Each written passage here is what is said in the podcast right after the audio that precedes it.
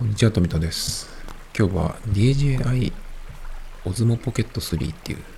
カメラが出たので、それの話をしようと思うんですけど、僕はこれの一つ前の DJI Pocket 2っていうのを1年半ぐらい使ってるんですけど、去年の2月ぐらいに買って、それからまあ、そんなに使ってる頻度はあの多くないんですけど、たまに使うだけですけど。でも買った時からすごく気に入って使ってるんですけど。まあそれのね、後継機種が出たっていうことで、なんとなくこれの3が出るっていうような噂は、今年に入ってからか、かな？どっかで見たような気がするんですけど。で、なんとななんとなく、そういえばあれどうなったのかなと思って、ちょっとその検索をしたら、あの、そしたら出てたんですよ。10月28日に日本でも出てましたね。で、2の時は、あ、1の時には Osmo Pocket、2の時には DJI Pocket 2っていう風になって、Osmo の名前がなくなったんですけど、今回の3ではね、また DJI Osmo Pocket 3っていう風に Osmo がつきましたね。DJI のアクションカメラが、あの、Osmo っていうね、えー名前がついているので、オズモアクションとかっていうのがついてっているので、まあ、オズモシリーズみたいな感じで統一するっていうことでつけたのかな。まあ、後継機種が出たのも良かったなと思います。あの、これっていうのはバッテリーの交換ができないので、バッテリーが下手ってしまったら買い替えるしかないんですよね。まあ、だからその時に進化したものが出てるっていう風になったのは良かったかなと嬉しいなと思いましたね。まあ、すぐ買うかどうかちょっとわかんないんですけど。で、まあ、じゃあ何が変わったかっていう、えっ、と、ことなんですけど、全体的に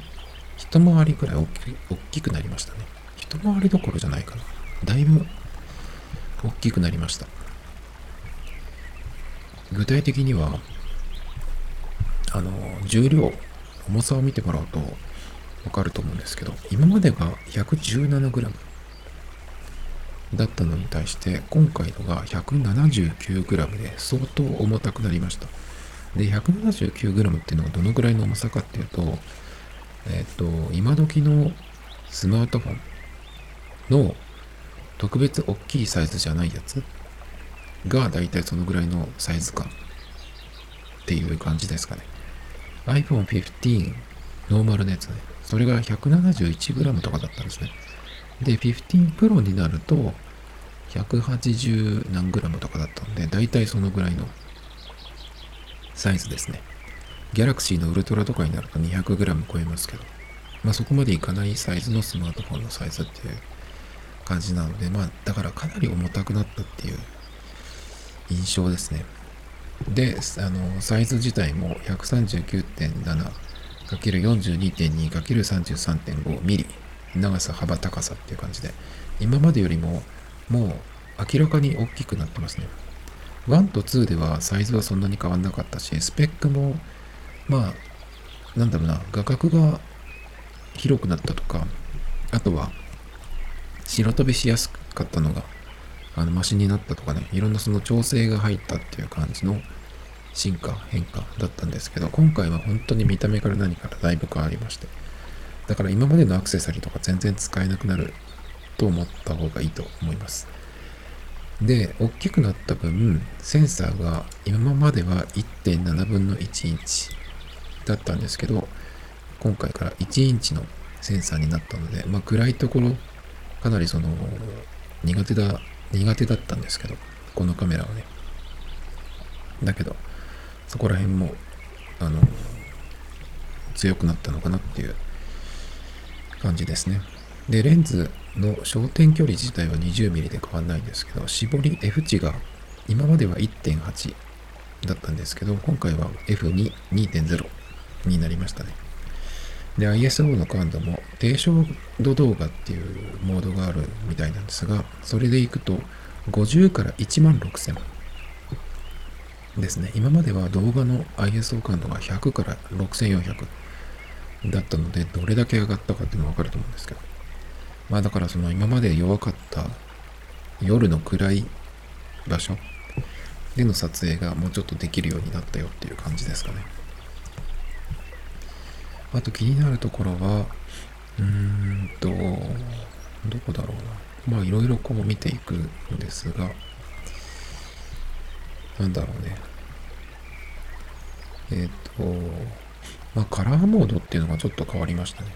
今まではそのノーマルとちょっとそのサイド薄めの D シネライクっていうのがあったんですけど、それがちょっと変わって HLG D-Log-M みたいなね、そのやつがあって、まあログ撮影ではないけど、それっぽい雰囲気で、後からいろんな色を出していくために、フラットな、そういうカラーモードで、だけどたくさんデータを取り込んでいるっていうような感じですかね。8ビットと10ビットもあってっていう感じ。最大動画ビットレート 130Mbps に100メガから130に変わりましたね。まあこの辺はどう違うのかちょっと僕はよくわかんないですけど。それから、あとは何かな。うーん、ジンバルの操作、可動範囲っていうのはちょっと変わってますね。だいぶ変わってるかな。これでも僕はこれを見てもよくわかんないんだけど、もしかしたらちょっと狭くなってんのかなっていう風に感じるところもあります。これは比較表をね、見て考えてもらうといいかなっていう気がするんですけど、やっぱり狭くなってるような気がするんだけど、これはレンズとか、そこら辺の、うん、とのバランスみたいなことなのか、ちょっとわかんないですけど、あとバッテリーね、大きくなって重たくなったっていうことで、バッテリーがだいぶ上がりました。130mAh。今までは108、は、875。今までは875だったんですけど、バッテリーがね、1300になったってことで、だいぶ持つようになりましたね。で、動作時間が今までは140分だったんですけど、今度は166分。これはあのもちろんその 4K とかになるともっと短くなっちゃうんですけど 1080p の24フレームで16対9 Wi-Fi オフ画面オフでそのぐらい撮れるよっていう。まあだから1時間半ぐらいはと思っていいのかな。で充電時間も早くなったっていうふうに書いてあるんですけどこれちょっと罠で2の時のやつが73分。でこれがどういう状況で充電してかっていうのをで 10W 充電器を使用して測定。で73分。なんだけど今度のやつが、えっと、80%までの充電が16分。100分ま100%までが32分って書いてあるんですよ。だけどこれはその別売りの 65WPD 規格対応充電器を使用して測定っていうことなのでちょっとこれはずるいですよね。10W 充電器って、昔の iPhone のやつ？いや、iPhone のやつ 5W じゃない気かな。だからまあ、今時の iPhone は、アダプターついてこないんで、10W っていうのがどのくらいかわかんないんですけど、僕が今手も手元っていうか普段使ってる家とか持ち歩いて使ってる、えっ、ー、と、充電アダプターが 40W、12W、あ、40W と 60W か。で、モバイルバッテリーが 12W なんで、それで言うと結構かかっちゃうんだけど、まあ、アダプター使って充電するだけだったら、まあ30分ぐらい、3、40分あれば行くのかなっていうぐらい。だからもうその辺も変わりましたよっていう、えー、とこなんですけど。やっぱりね、これだけガラッと変わると、結構、あの、気になるところがいっぱい出てくるんですね。で、まあ、買うかどうするかっていうのも結構悩むところなんですけど、本当に全体的に大きくなっている。人間だったら明らかに太ったねっていうぐらいの大きさになっているんですよ。で、パッと見の印象だと、ちょっと持ちにくいんじゃないかなっていうのはなんとなく思っていて、あ、そうそう、大事なとこ忘れて忘れてましたね。あの、画面が大きくなりました。画面が小さいっていうのが今までの、その、まあ、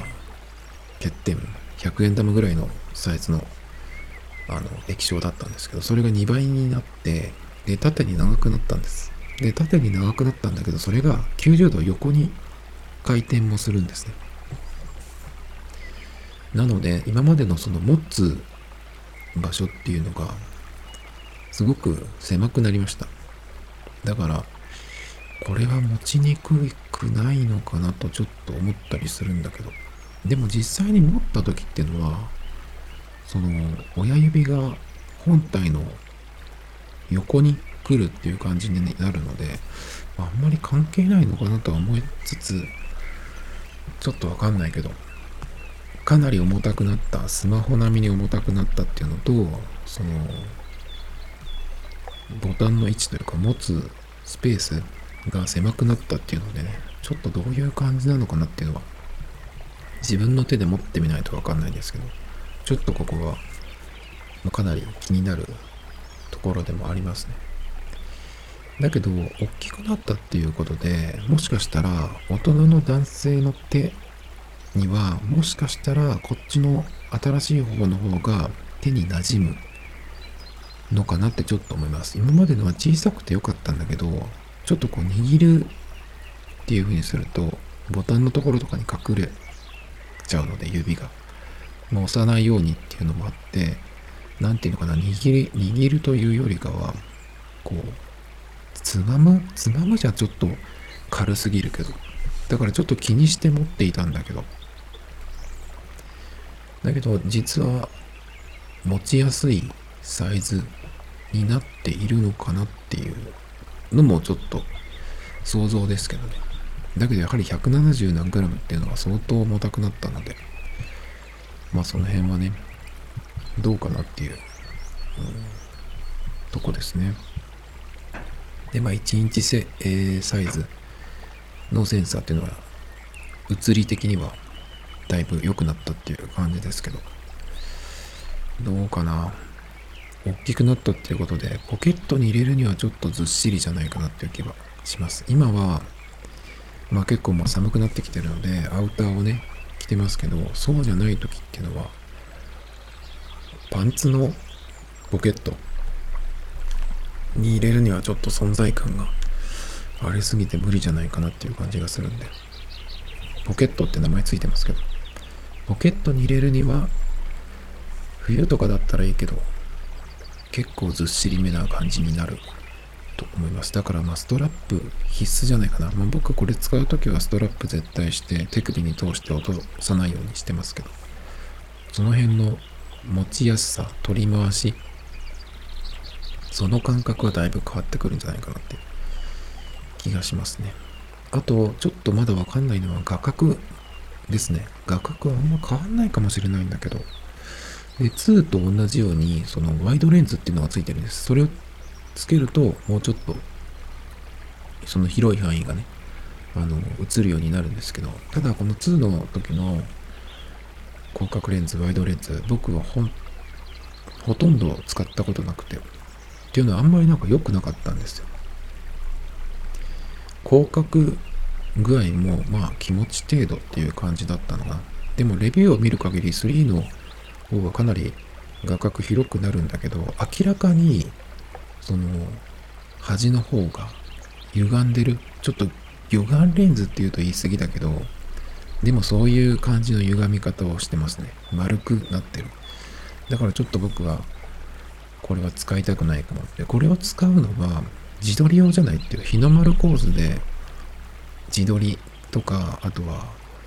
まあ他人でもそうだけど、人物を映すっていうような時に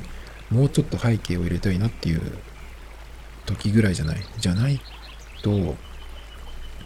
歩きながら風景とか入れたい場合いくら広角で広く映るって言ってもあの歪み方だとちょっと僕は使いたくないかなっていう感じがしますね。だからかなり限定的な使い方じゃない？シチュエーションは。あとはまあ ND フィルター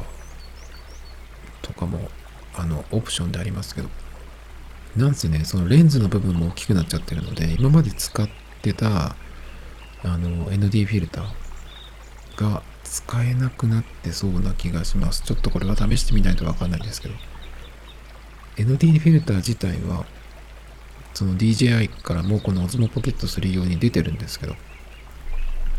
レンズのとこにマグネットでピタッとくっつくっていうそういうやつなんですけどまあ2のやつがギリギリつけば嬉しいなと思うけどでも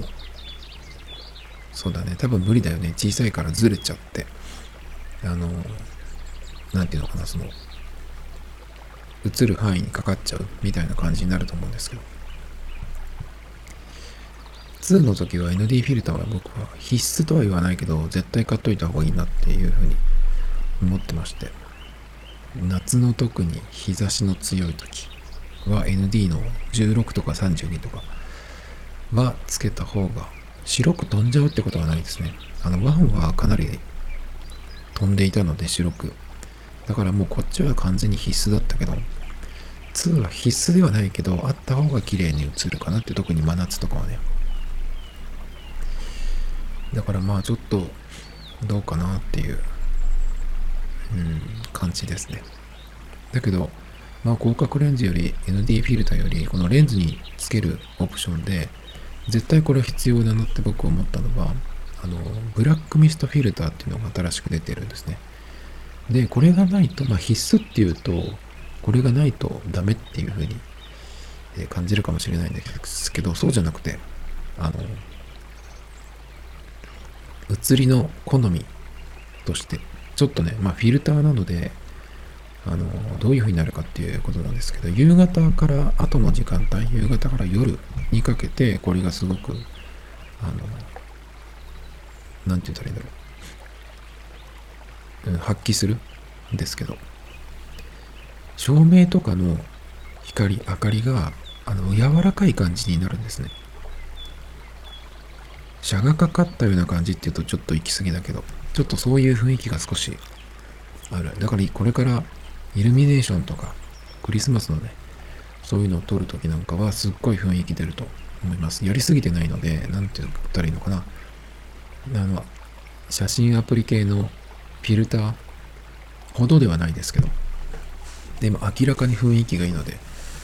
夕方以降、マジックアワーとかいう、そういう時間帯から以降、夜とかを撮るっていうことを考える、考えてる人だったら、絶対これはあのあった方がいいかなと思います。でねこれねレレビュー用にあの YouTuber の人にメーカーが送ってるんですけどこれキットにないのにこれをこれも入れてるんですね。で YouTuber に送ってるやつっていうのがクリエイターズコンボって言っていろんなそのアクセサリーがセットになってるやつなんですけどだから早とちりしてクリエイターズコンボにそのブラックミストフィルターもついてるって思っちゃう人がいるんじゃないかなって気がしますけど。で、1インチになになったってことですごくまあ綺麗に映ってるなって感じなんですけど、ボケがすごく綺麗ですね。やはりセンサーサイズが大きくなるとそこのあの、なんていうの？影響かなり出てきますね。だから、スマホのカメラの、その、なんちゃってというか、2つのレンズで組み合わせてる、作ってる人工的なボケじゃなくて、本当の、本当にレンズとセンサーでできてる自然なボケなのですごく綺麗ですね。で、オートフォーカスも速いし、だからそういう風に映したいっていう人は結構いいんじゃないかな。あの、ウェブカメラとしても使えるのでね、ケーブルでつないでだから結構いいんじゃないかなってそういう意味意味ではね。で、センサーサイズなんですけど、えっ、ー、と、今までが1.7分の1インチ。それが1インチになったんですけど、じゃあ1.7分の1インチっていうのがどれくらいかっていうことなんですけど、iPhone 15が1.5分の1インチ。iPhone 15 Pro と Pro Max が1.3分の1インチなんで、まあ iPhone の方が今はその進化したっていう感じなんですけど、まあ大体そのぐらいのサイズですね。まあでも、iPhone で撮るよりかは DJI Pocket 2で撮った方が綺麗かなって思うような場面もあったけど、でも iPhone の方があれなんですよね、そのソフトウェアのそこの補正というか、画像処理、そこがやっぱ強いんで、まあ、最終的には iPhone の方が DJI Pocket 2よりかはね、いいかなって思ってたんですけど、ちょっとこの3が出てきて、だいぶ変わってくるかなっていうところですね。あの、スマホのカメラの、ハイエンドのスマホのカメラですけど、優れてるところっていうのは、やっぱその今言ったソフトウェアの部分、画像処理、AI とかありますけど、そこがね、この Osmo Pocket 3今回出たわけですけど、この後継機でそこのソフトウェアの部分がスマホ並みになったら、ちょっとすごくなるなと。思ってましたけど、ちょっとそうじゃないっぽい、どうも。だからそのソフトウェアの部分が弱かったなって僕は思っていて、iPhone とかで動画撮ってる時って、まあ写真もそうですけど、あの晴れた日のすごく日差しの強い時でも、そこからあの建物の中に入ったり、それからさらに夜になったりしても、特にカメラ側で何にもすることなく、勝手にその綺麗に映るように調整してくれる。オートでどこでもミスなく映せるっていうのが、今のスマホのカメラのすごいところ。なんですけど、DJI Pocket 2の時は、その、まあ、例えば夏の日中の日差しの強い時、それから建物の中に入った時、さらには夜になった時で、ちょっとその ISO の感度だったりとか、それからフレームレ、フレームレートとかね、そういうのをちょっとこう、こういう時はこの設定かなみたいなのを自分なりにこう変えるんですけど、そうしないとちょっとううまく撮影できない、映せないっていう感じだったので、やっぱりそこをソフトウェアの部分が、うん、いまいちだなって思ってたんで、そこがね、進化してほしいなって僕は思ってたんですけど、今回はソフトウェアの部分ももしかしたらわかんないけど、でもどちらかというと、センサーだったり、バッテリーだったり、とか、そういうハードウェアの部分をガッと変えてきたっていう感じですかね。だからまあ、そこら辺が2の時にスマホに比べて弱いなって思っていて、だからこのカメラを持つ意味あるんだろうかってちょっと思ってたんですよ。スマホのカメラ、iPhone だけで見ても、毎年毎年、その、やっぱり特にカメラは、その、レベルアップさせてくるんで、もう iPhone 13ぐらいの時に、あの、動画の手ブレ補正とか、すごいことになってたんで、ジンバルとかいらいらなくて、歩きながら撮っても全然、そのなんか見てられないような揺れが起きるって感じじゃなかったので、ね、綺麗に撮れるし、さっき言ったみたいにその、どんなシチュエーションでも綺麗に撮れるじゃないですか。だから、その、そういうレベルで、携帯のカメラが撮れるっていう風になってる時代に、果たしてこのジンバルカメラって持つ意味あるのかなってちょっと思ってたとこなんですね。確かにその Osmo Pocket 3はちょっとかなり、あの、性能アップしてるけど、ちょっと僕が思ってたところは、うん、そういう進化じゃないのかなっていう。まあ、それをハードウェアの進化で、どのぐらい並べるのかちょっとわかんないですけどね。でもまあかなり気になることは気になるんですけど、やっぱりそのソフトウェアの部分の違いっていうのが、このカメラとハイエンドの、ハイエンドじゃなくてミッドエンドとかもそうかもしれないけど、今時のスマホのカメラの違い。まあだからいかにスマホのカメラがよくできているかっていう。この間も言ったんですけど、カメラをなんか1台欲しいなってなった時に、いろんなカメラまあ、動画とか写真とかいろいろありますけど、いろいろ見ていっても、やっぱり何か一台カメラいいの欲しいなって思った時に、カメラっていうかは、やっぱり iPhone か、あの iPhone の Pro か、Pixel、Galaxy、この辺を買うっていうのがやっぱり、うん、いい選択になるっていう話をこの間したんですけど。やっぱねその辺がちょっとこう気になる部分ですね。だからまあそのここ3年以内に特にハイエンドのスマートフォンを買って持ってる人だったらこれをわざわざ買う意味ってあるのかなってちょっと思っちゃうと思います。だからそれでもこのカメラのそのジンバルが入っててこのサイズでとか、まあ、いろんなとこをよく見てこれ用に使いたいっていうのが浮かんだ人とかあの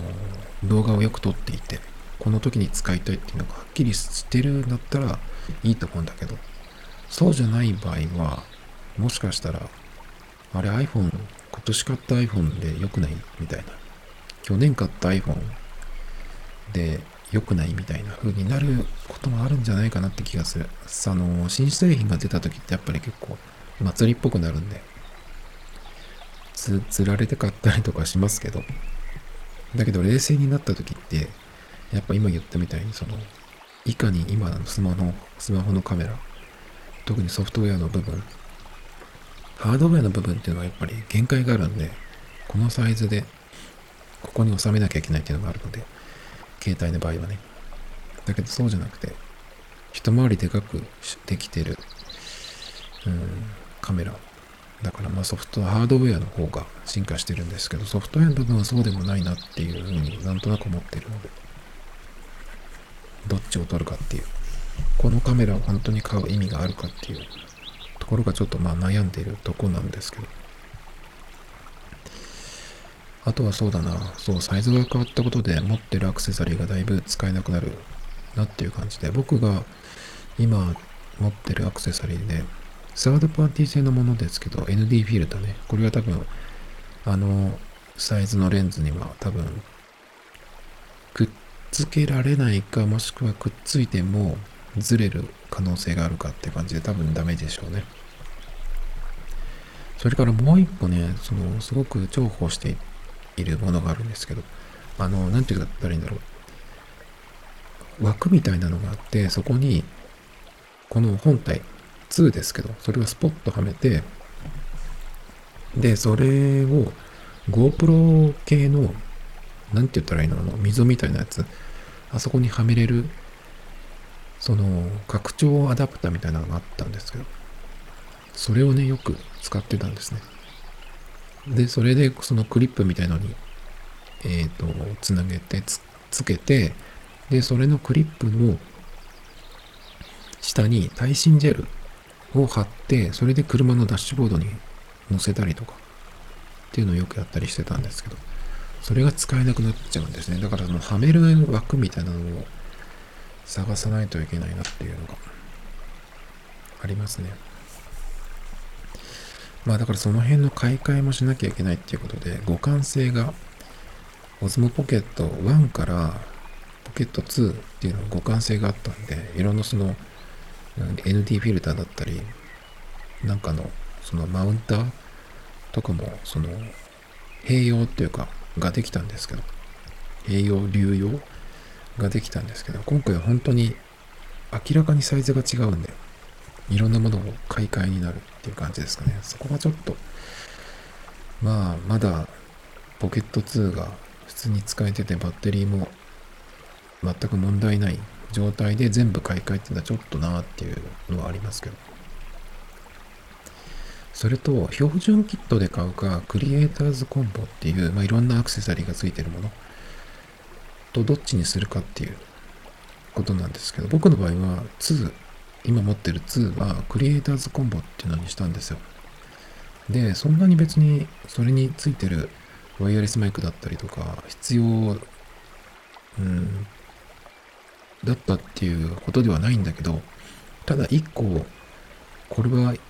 これがあるからこっちのクリエイターズコンボにしたっていう決め手があって、それは Do It All Handle っていうアクセサリーがあるんですけど、これがないと、そのカメラとスマホを無線でつなぐっていうことができないんですよね。で、無線でつなぐと何ができるかっていうと、そのスマホ側で操作ができるっていうのと、スマホ側を外部モニターにすることができるんですね。ワイヤレスで。まあ、ケーブルとかでつなげば、あの、できるんですけど、ワイヤレスで使えるっていうと、だいぶその、あの、利用の幅が変わってくるんで。だからそれのためには Do It All Handle っていうのがないとできなかったのでね、そのために、そのクリエイターズコンボコンボっていうのにしたんですけど。でも、今度の Osmo Pocket 3では、その無線でつながるっていう機能、これは標準であるんですよ。本体の方にその機能が入っているので、何かアクセサリーがないと、この Osmo Pocket 3と iPhone とかスマホを無線でつなが、つなぐっていうことができないってわけじゃなくて、もう標準でそれができる。ですね。だから本体が大きくなったっていうことでそういうものも入れられるようになったのかもしれないんですけど。だからこれは本当超ナイスですね。だからそれのために前回のクリエイターズコンボにしたんですけど、特にそのために選ぶっていうことはしなくてもいいかなっていう気がしますね。あと三脚。三脚が、えっ、ー、と、三脚も、えっ、ー、と、クリエイターズコンボについてるんですけど、今度、あの、大きくなって重たくなったっていうことで、三脚もちょっと太くなってます。で、今までの2の三脚っていうのは本当にちっちゃい三脚で、で、その三脚も、えっ、ー、と、なんて言ったらいいんだろう、その本体を収納するケースがあるんですけど、そこにその三脚をネジみたいので止めとくことができたんですけど、そういう風にはできないぐらいの大きさになりましたね。だからそれぐらいちょっと大きく重くなってるので、前の時の三脚のサイズだとちょっと無理っていう感じじゃないのかな。まあだから、えっ、ー、と、ちょっと考え方を変えると、このコンボに入ってるミニ三脚じゃなくても、ミニ三脚をもうなんかで持ってるよっていう人だったらそれを使えばいいかなって気がします。なのでまあミニ三脚のために買うっていうのもないかなっていう気がしますね。あとポーチがついてきますけど、このポーチはそんなに使いやすそうな感じはしないですね。ガバッと開くようで全部開かないタイプなんじゃないかなっていう感じ。それからバッテリーハンドルっていうのが今度はついてます。そのコンボにね。だから、えっ、ー、と、普段、その本体のバッテリープラスもうちょっと長く取れるっていう感じなんですけど、ただこれも必須かっていうと、まあ用途によりますけど、僕は別にこれのために買うっていうことはないかなって思います。っていうのはバッテリー自体がその2から3になってかなり大きくなったので、で、充電も速くなってるでしょ。だからこれがなくても困るっていうことは僕はないんじゃないかなっていう気がします。本体のバッテリーがなくなっても充電ができる状態だったら困らないかなっていう。バッテリーをつけるとさらに重たくなりますので、重たくなりますのでって変ですけど。ただ、そのバッテリーハンドルをつけることで持つところが長くなるので、そのメリットはあるかなっていう。設置方法、どういうふうに、まあ持って、え、撮影するんだったらいいかもしれないけど、置いて撮るとかっていう場合には、長くなった分ね、ちょっと影響を受けますけど。で、ワイヤレスマイクも相変わらずついてます。前の2の時にも、このクリエイターズコンボにワイヤレスマイクついてきましたけど、僕は全く使わなかったですね。一回ちょっと試しに使ったことはありますけど、まあ基本的にワイヤレスマイクって音が、あの、あんまり良くないんで、ロードのやつ、ワイヤレス GO とか使ったらまたいいのかもしれないんですけど、そんなに良くないです。音がやはりワイヤレスだと。だからちょっと僕はこれは使うことはなかったですね。まあ充電しないといけないっていうのもあるんですけど。ただね、今度のやつは、このワイヤレスマイクが一番、あの、クリエイターズコンボの中では目玉じゃないかなって思ってるんですね。っていうのは、このワイヤレスマイクが、あの、オズモポケット3と簡単にそのペアリングして、その一緒に、あの、ワイヤレスマイクからの音も動画の方に記録できるんですけど、そういう使い方だけじゃなくて、ワイヤレスマイク単体でも使えるんですよ。ここがここがすごい大きくて、ワイヤレスマイクの中に32ギガだったかな、ストレージが入ってるんですね。で、かなり長い時間、十何時間だけかな。どっかにメモった気がするんだけど、えっ、とね、ちょっと驚いたくらいの、あの、長さなんですよ。あれどこに書いたっけかなそんなにっていうぐらい、そんなにっていうぐらいの、あの、長さが、このワイヤレスマイク単体で撮れるんですよ。ありました。ね、DJI マイク2トランスミッターっていうのが、まあ、ワイヤレスマイクですね。トランスミッターっていうのは、あの、ワイヤレスマイクって受信する側と送信する側が必要なんですけど、これでワンセットなんですけど、受信する側が、あの、カメラ本体。だから、こっちはトランスミッターって言うんですけど。で、この、まあ、トランスミッター、マイク、これ単体で6時間駆動できると。で、あ、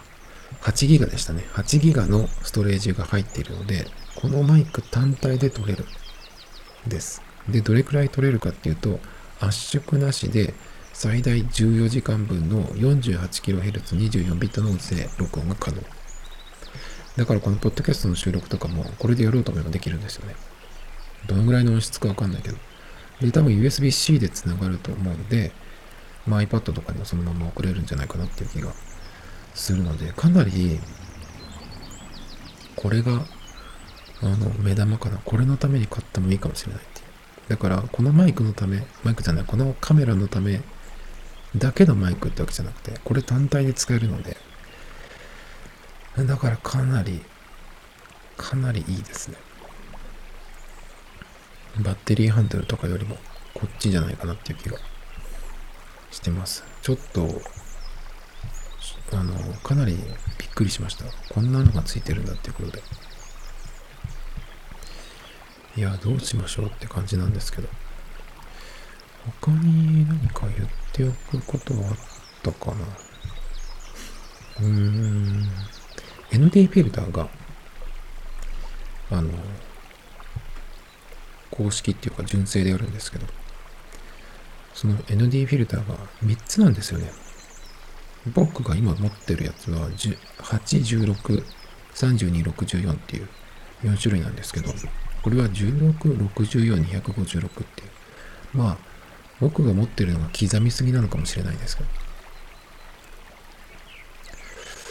まあだから、ちょっとこれをどう見るかっていうのもありますけど。それと、あとは、うーん、そんなとこかな。持つところがちょっと短いのが気になるなっていうのはあるけど、最初からそのうん、本体だけっていうのもそうだし、クリエイターズコンボもそうだけど、バッテリーハンドルってね、その延長ハンドルが出てる。で、まあそれを使えばいいのかな。多分それを使わないとね、あの、三脚のネジ穴が本体にはついてないんで、それはなんでなんだろうと思うんだけど、いつも。つけられないのか、わかりませんけど。ちょっとだから、うんいろいろ悩むところではあるんですけどただ今回はそのマイクが目玉かなクリエイターズコンボ。これのために買ってもいいかなって思うんですけど。まあたださっきちょっと言ったようにあのクリエイターズコンボもいいんですけど多分買うんだったら僕はこっちをまた買う。と思いますけど、それより何より、さっきちょっと言った、えっ、ー、と、ブラックミストフィルター。これですね。夜結構撮りたいなって思うんで、だからこれはちょっと必須かな。で、夜で思い出したんですけど、あの、さっきその、スマホのカメラがすごく、すごくなってきているので、このカメラを持つ意味があるかどうかって言ったんですけど、ただ夜の場合は、あの、スマホのカメラで撮ると、ゴーストって言って、ライトとか光が反射してできる点々、あれがすごく出るんですね。だけど、あのこの DJ オズモポケット3、2もそうでしたけど、あんまり出ないです。ちょっと強い光が反射してると、ちょっと出たりしますけど、iPhone に比べたら全然出ないんで。だから夜の動画を外で綺麗に撮りたいっていう場合は結構これはおすすめかなと思いますね。だから夜ね、くらいまあでもあと夜はどれくらいの夜どれぐらいの暗さ？っていうのはちょっとまだわかんないんだけど結構レビューとかで見てると普通に夜の街とかなんですよね。街とかで撮ってるのが多いんですけどそれは暗いとこに弱かったその2でもあの街だったら普通にちゃんと撮れるんですよ。ただ住宅街とか公園とか夜のねそういうレベル街灯しか明かりがないっていうようなレベルになるとかなり映らない。そういうところではあのスマホのカメラの方が断然映るんですけど。ISO の感度を上げれば映ることは映るんですけど今度それをやっちゃうとノイズがすっごい出るので。まあだからその辺をこう1インチセンサーとかもろもろで改善してきたっていうのはあるんですけど。でもその代わりに結構やっぱ ND フィルターがあった方がいいって言ってる人もいたりするんでちょっとわかんないですね。正直今も買う寸前まで行ってるんですけど。だからうん。まあ冷静に考えると今持ってる2でも、まあ、画質は3の方がさらに上がってるっていうのは分かってるんですけど2でも別に悪くはないし今まで気に入って使ってきていますので分かってるんですけどただ2でも3でもうんと特に僕はこれから iPhone を買い替えるかなって思っているのでそうするとじゃあこのカメラを持つ意味ってあるっていうところがちょっとあるんですよね。iPhone だと写真も動画もいけるんであとは、まあ、 Galaxy とかピクセルほどじゃないけど一応ズームもできるしマクロも撮れるっていうことがあるとうーんこれを買い替える必要あるかなってちょっと思っちゃうですね。だから本当にこのカメラが iPhone とか、まあ、今のハイエンドのスマホ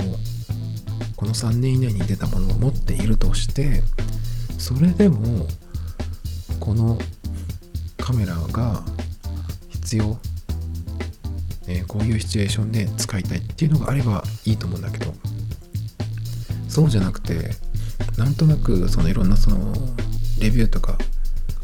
作例とか見たりしてそれであいいなと思ってなんとなく瞬発的に買っちゃうっていうのはちょっと考えた方がいいかなっていう気がしてます。Tomato Times Podcast.